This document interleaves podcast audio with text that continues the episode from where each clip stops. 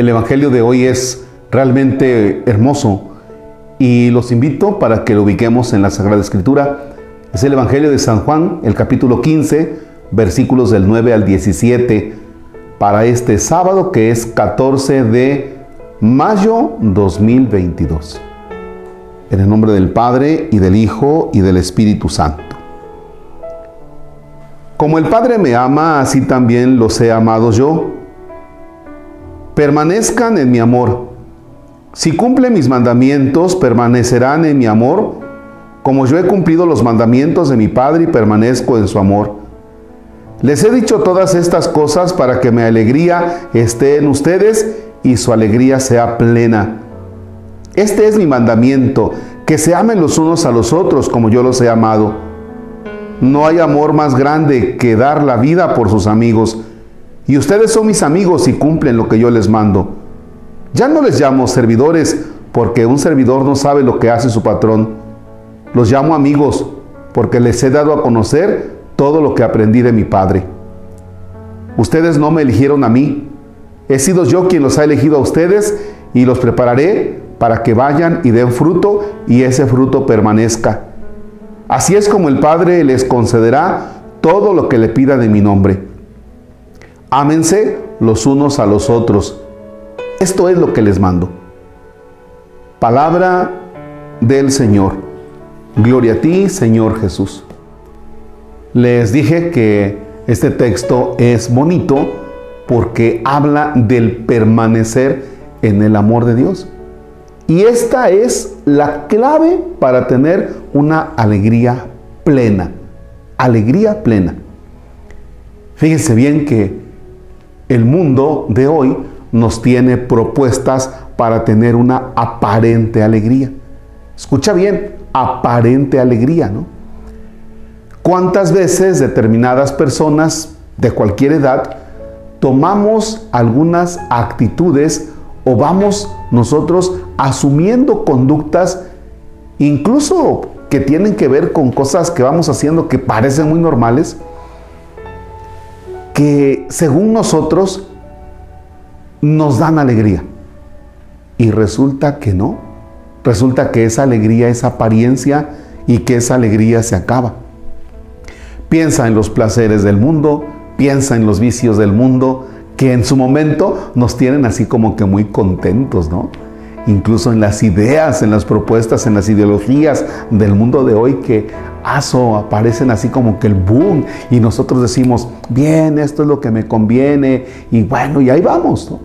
Y de pronto nos descubrimos que no somos felices, que somos infelices, que no estamos alegres, que más bien estamos frustrados. Caramba. Y entonces es el momento de regresar a, la propuesta de Jesús. Permanezcan en mi amor. ¿Qué cosa es permanecer en el amor de Dios? Que en la vida las acciones que nosotros vayamos haciendo nos preguntemos, ¿esto le agrada a Dios? Y si tu respuesta es, sí, sí le agrada a Dios, perfecto, ahí sigue, ahí continúa, porque eso es permanecer en el amor de Dios. Entonces tu vida gira en torno a Dios y entonces las cosas que tú haces vas a estar contento porque posiblemente no son de aquellas cosas que te dan una alegría de inmediato. Pero lo cierto es que la alegría por permanecer en el amor de Dios y porque tú tengas un corazón en paz y que estés en paz, entonces se convierte en una alegría plena. Quizá la alegría de Dios no sea una alegría tan escandalosa, ¿no? Quizá la alegría de Dios no sea una alegría tan despampanante y así, hombre, este, espectacular.